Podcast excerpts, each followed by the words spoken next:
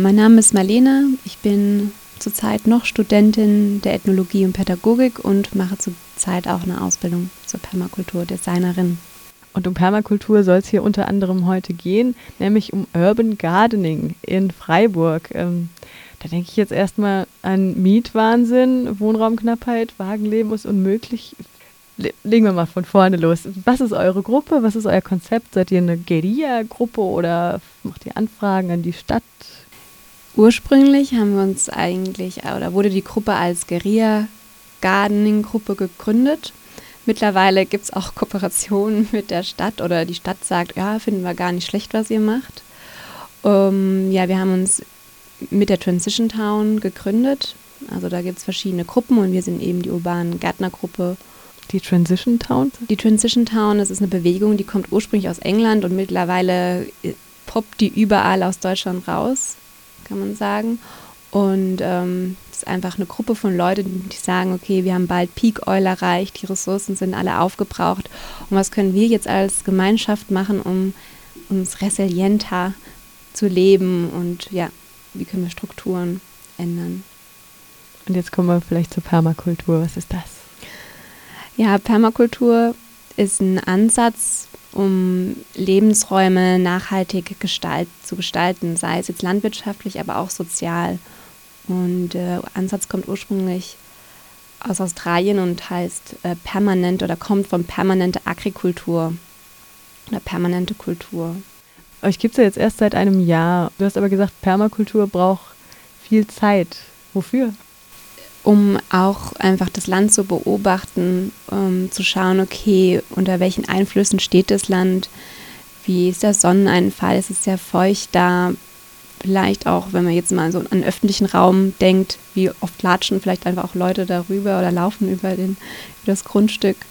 Und da wird einfach beobachtet, wie das Land wächst und sich verhält und wie es, ja, unter welchen Einflüssen es steht.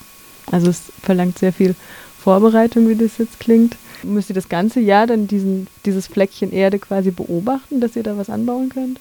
Also im urbanen Gärtnern, ich denke, wird es manchmal auch aufgehoben. Es gibt ja so sogenannte Seed Bombs. Also da macht man aus Erdbällen äh, einen kleinen Erdklumpen mit Samen drin, den man beim Spaziergehen irgendwo hinschmeißt.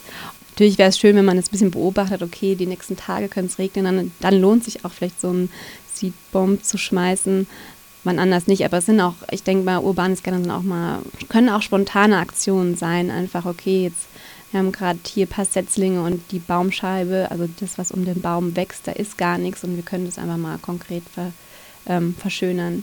Aber ich denke mal, um was wirklich nach, also Nachhaltiges dann zu schaffen, ist es, denke ich, sehr sinnvoll, das auch mal zu beobachten, was da an so einem Ort passiert. Also baut ihr dann auch ähm, Lebensmittel an? Ja, auch. Also wir haben schon das erste Aktion war auch mal Schwarzwurzel, äh, haben wir geerntet und haben damit auch gemeinschaftlich gegessen. Wie ist das mit den Böden? Ähm, wenn ich mir jetzt vorstelle, in der Stadt könnte es ja gut sein, dass die Böden teilweise belastet sind. Macht ihr da, nehmt ihr da Bodenproben? Inwieweit wisst ihr, könnt ihr sicher sein oder könnt ihr abschätzen, dass es okay ist? Ja, das war auch schon Thema bei uns und ähm, da gibt es Möglichkeiten, sogenannte Hochbeete. Also wenn man wirklich weiß, okay, der Boden ist jetzt nicht so gut, sind einfach wie so Kästen, die so vielleicht so hüfthoch sind, wo man einfach ähm, ja nochmal mit ähm, Zweigen und so ein bisschen Kompost und Boden nochmal guten Boden herstellen kann und die Pflanzen dann auch nicht belastet sind. Andererseits müssen wir uns auch überlegen, wenn, wenn wir durch die auf der Autobahn fahren, rechts und links in die ganzen Felder, das ist auch die Frage, wie belastet das Gemüse ist und auch wo der Traktor einfach durchfährt. Ich denke, ähm, das muss man auch sehen. Das ist eine sehr gemischte Gruppe, hast du gesagt, sind mhm. berufstätige Leute, aber auch Studenten und Studentinnen dabei. Ähm, wer gießt da was? Wie macht ihr das mit der Düngung? Wie funktioniert die Arbeitsteilung? Bisher sind wir, haben wir jetzt noch nicht so viele Aktionen in der Stadt gemacht, dass es ähm, noch gut überschaubar ist. Also das wird einfach in der Gruppe abgesprochen wer hat Zeit und äh, manche sagen, okay, ich wohne da sowieso um die Ecke, ich schaue da als sowieso jeden Tag drauf, wenn ich dann da vorbeigehe. Wir versuchen schon Aufgaben auch zu machen, die wir irgendwie bewältigen können. Also und wo sind jetzt eure Spots ganz konkret? In der Nähe vom ZO gibt es zum Beispiel eine, eine Baumscheibe, die gemacht wurde. Und ähm, was aber jetzt ganz aktuell für uns ist, ist, dass wir einen Schrebergarten bekommen haben in der Wonnhalde und den sind wir gerade dabei zu gestalten. Also sagen, haben den Winterfit erstmal gemacht, aber jetzt auch nochmal konkret, wie können wir den unter Permakulturprinzipien gestalten? Welche Ressourcen sind auf dem Land? Wie können wir die wieder integrieren? Wie können wir das auch so machen, also dass wir es auch nicht ständig bearbeiten müssen? Wie, welche Prozesse können wir da nutzen?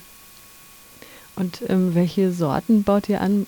Achtet ihr darauf, dass es samenfeste Sorten sind zum Beispiel? Habt ihr Hybrid-Saatgut? Ja, am besten natürlich äh, samenfest und auch der Gedanke selbst zu sagen, Samen zusammen Gärtnern, sagt man ja, also dass man die Samen erhält und natürlich wollen wir auch das nutzen quasi als Basis dieser Schrebegarten für mögliche Aktionen und dann auch die Idee, Samen weiter zu vermehren.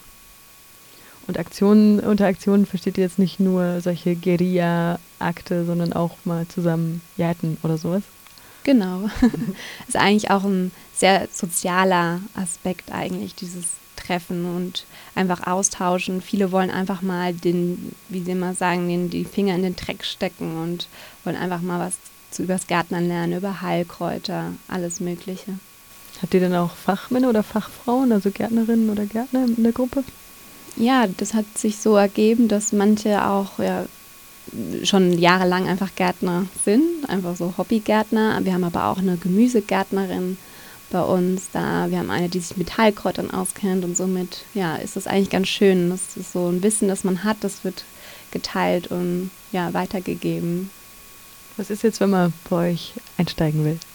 Am besten wenn man vielleicht sogar Zeit heute Abend hat, kann man um 18 Uhr ins Förstercafé kommen. Da treffen wir uns und da soll es heute aber auch nochmal konkret um, die, um unseren Schrebergarten gehen, wie wir den konkret umsetzen können. Und ähm, wenn man nicht kann, kann man einfach mal auf die Transition Town Seite Freiburg gehen, unter Gruppe Urbanes Gärtnern und da ist eine E-Mail-Adresse und dann einfach mal schreiben, man hätte Interesse da kann man auch einfach mal einen Verteiler kommen. Bisher ist es auch nicht so viel E-Mails, die da kommen. Es kommt immer wie so ein Newsletter.